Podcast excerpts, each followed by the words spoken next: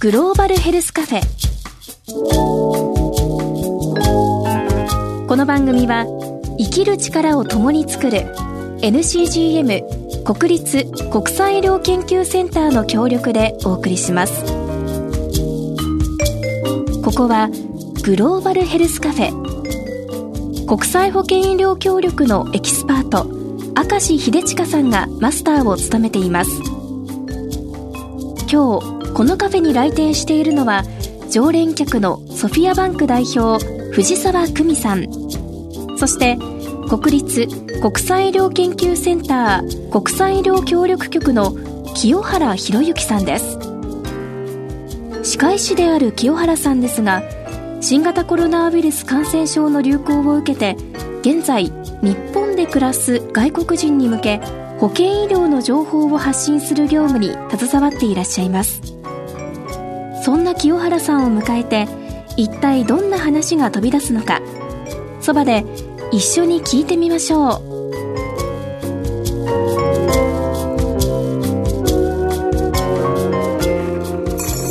あ藤沢さんあのね今日はあの友人を紹介します。あ嬉しい。こちらは NCGM の、えー、清原博之さん。はじめまして。はじめまして。歯科医師歯医者さん？もう虫歯見てほしい。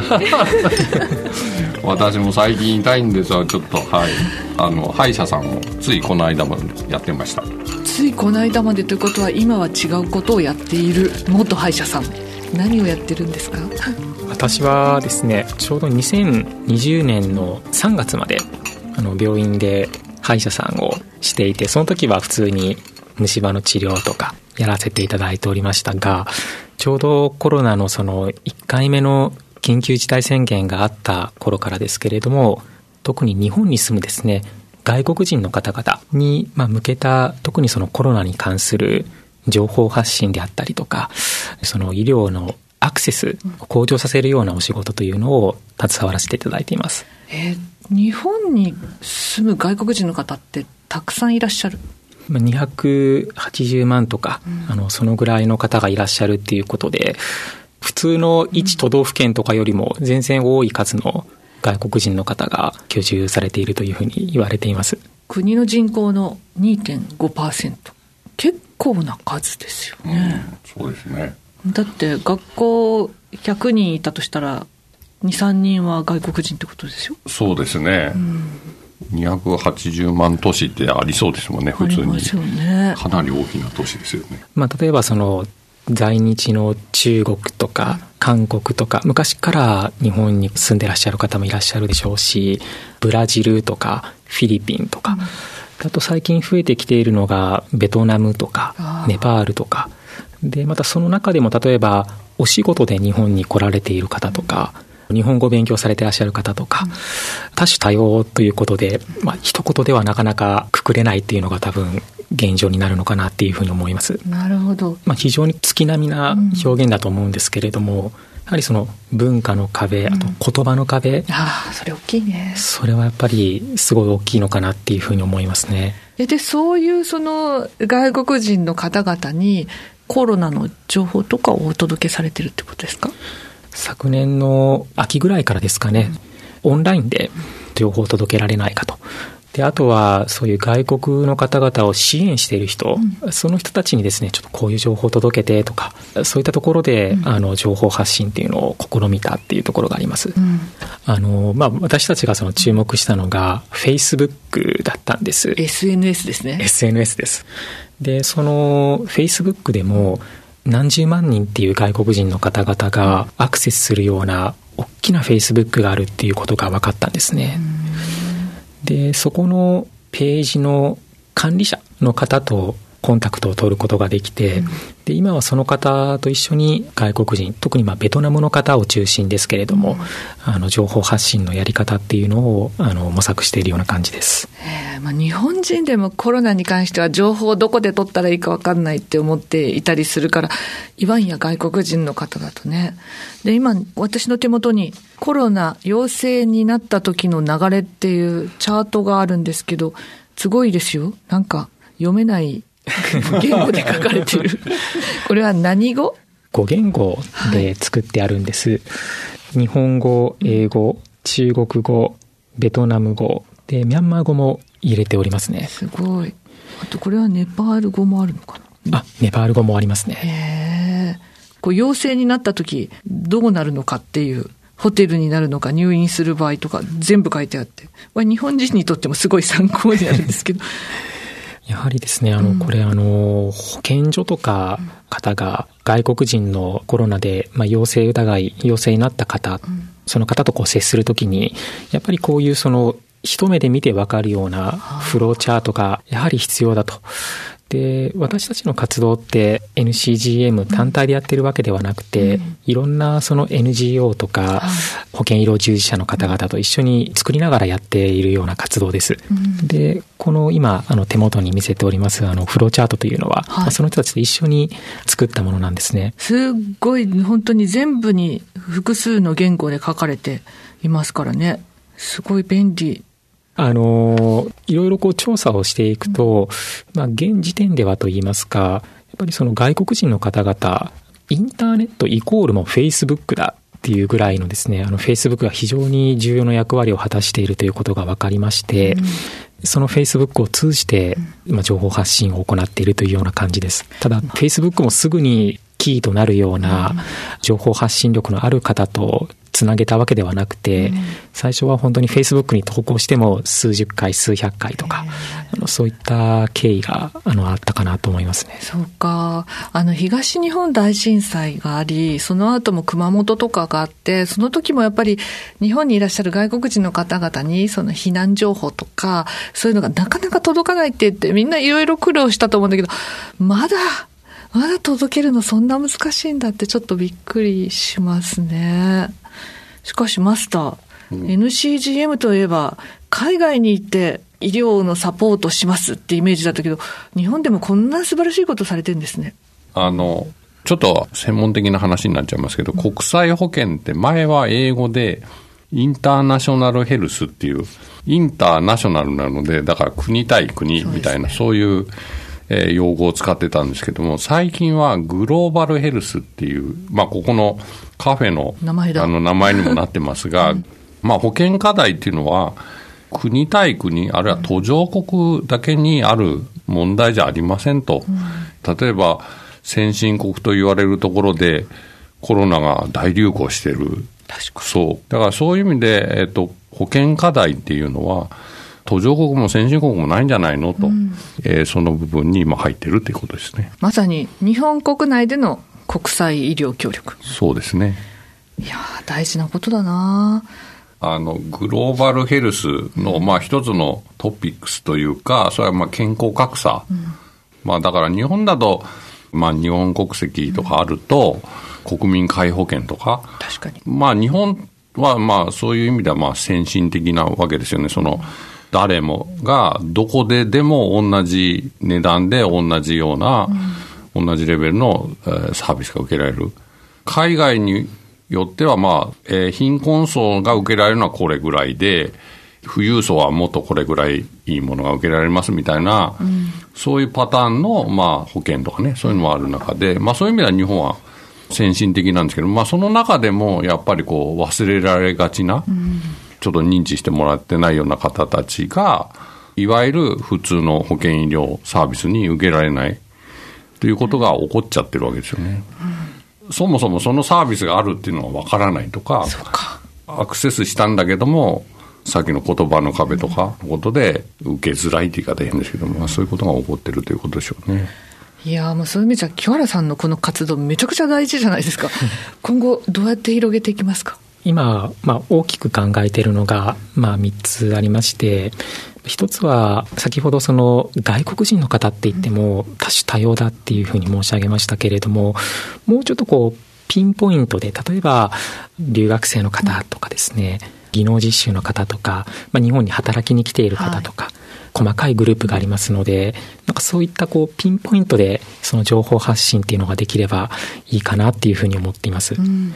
あとはですね、やっぱり今はこう私たちが活動の核となってやっているんですけれども、最終的にはやっぱりそのこう我々の手をこう離れて、まあ、先ほどそのいろんな NGO の方とか、はい、外国人相談の方々もいろいろこう共同しながらやってると申しましたけれどもそこから例えばこう外国人コミュニティにつなげたりとか、うん、なんかそういうその活動の方向性っていうのを考えています。うん。で、あとは、やっぱりまあ今、どうしてもまだまだコロナの時代なので、オンラインっていうのが中心ではあるんですけれども、はいあの、状況が落ち着けばといいますか、許せば対面であったりとか、うん、まあ何かこう血の通ったようなコミュニケーションができたら嬉しいかなっていう形で考えています。そうか。今のお話伺ってると、このラジオを聞いて、私やってますよみたいな人たちいっぱいいらっしゃると思うんですよ。自分の地域の外国人支援やってますとか、まあそういう人をどんどんここにあのメールいただいたらご一緒できるかしらね。もうぜひリスナー様の中でそういう活動を知っているもしくは実際にされているっていう方がおられましたら、うん、ぜひ連絡いただけるとすごく嬉しいです。すごい。なので NCGM 清原さんが核になってつながれるものができたら素敵だなってすごい思いましたけど、マスターめちゃくちゃいいことされてますね。いいと思いますね。あの、うん、例えば NCGM の場合、保健医療から見てる。うん、でも、例えばさっきのあの技能実習生だったら、職能団体とか、うん、企業の団体とか、それぞれが分野が違うがゆえになのかもしれないですけど、うん、あるいはその国籍によっても違うかもしれないし、お互いになんか情報交換のできるまず場みたいのができないとダメなんですかね。もうマスターぜひこのカフェをその場に していただければ。なるほど。いいですよね。ちょっとサブマスターとして清原さんに。じゃあ美味しいコーヒーの入れ方からまず。ただね、私こういう外国人、日本にいらっしゃる外国人の方のご支援をしていると、言われるのは、困ってるのは外国人だけじゃないんだと。こういう声に対してはどうお答えになります？そうですね。でもその気持ちもわかるっていうかですね、うん例えばコロナでいろいろ職を失っちゃった方も日本人でもいらっしゃるし、だから本当はこれあの、日本人とか外国人とかじゃないんじゃないかなっていう、そこがだからグローバルヘルスっていうかですね。なるほど。よりどちらの方が困ってるかっていうのはあるかもしれませんけど、でも実際には両方の方がいらっしゃる。だから、そういう気持ちは分からなくはないっていう気がするんですよね。まあ、ただ、さっきお話したように、誰々だけやるとか、誰々だからやらないとか、そういう話じゃなくて、それこそ地球全体のあり方なのかなっていうか、そういう気もしますけどね。そうですね。よく周りを見てみたら、自分の周りにもそういう外国人の方いらっしゃるかもしれないし、うん、このチャートなんて本当日本語と他の言語ついてるから、日本人の方これ見たら、近くの外国人の人にもお見せするとか、一人一人やれることありそうですね。そうですね。うん、ああいやなんか清原さん今日すごい新たな気づきをいただいたし NCGM またこんないいことやってたっていう発見が ありました。清原さん今日はどうもありがとうございました。本当にありがとうございました。今回のゲストは国立国際医療研究センター NCGM の清原博之さんでした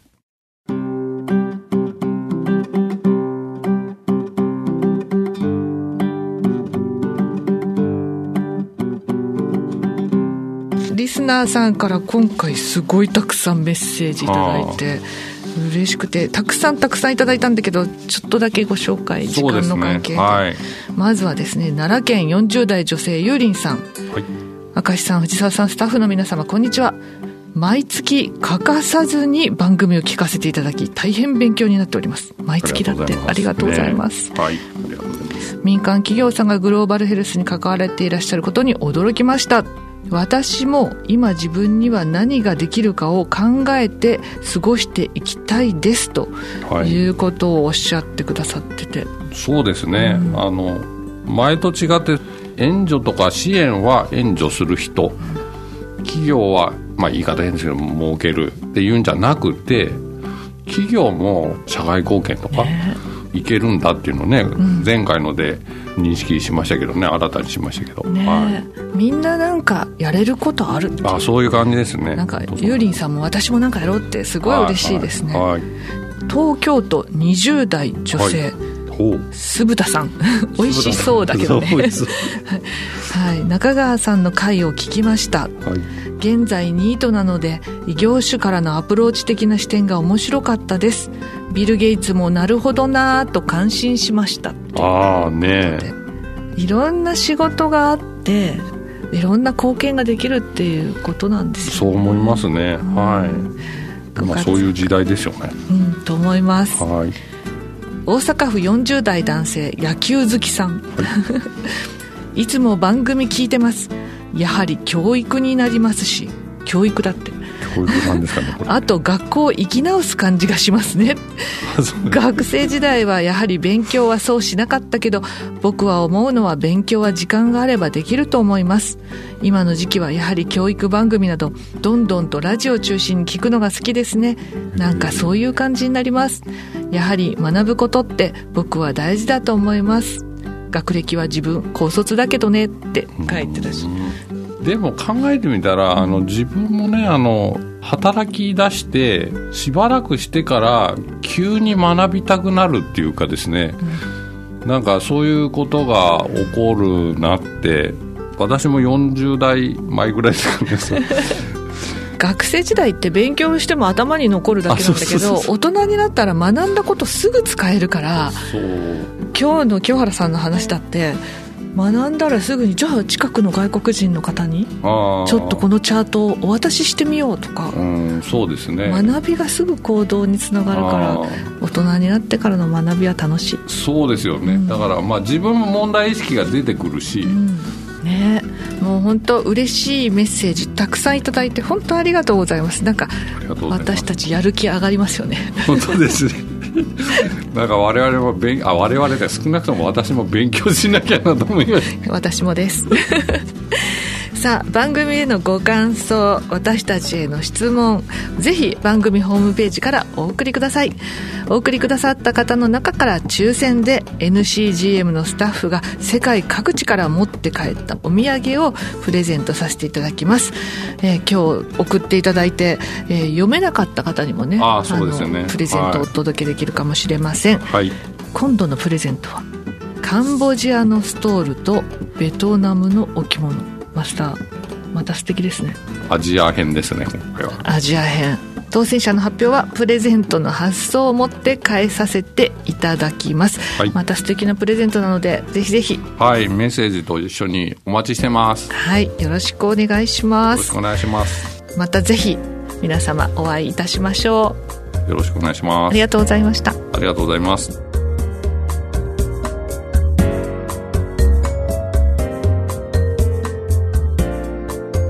グローバルヘルスカフェ。この番組はポッドキャストでもお楽しみいただけます。ラジオ日経のホームページからグローバルヘルスカフェのサイトにぜひアクセスしてください。グローバルヘルスカフェ。この番組は生きる力を共に作る NCGM 国立国際医療研究センターの協力でお送りしました。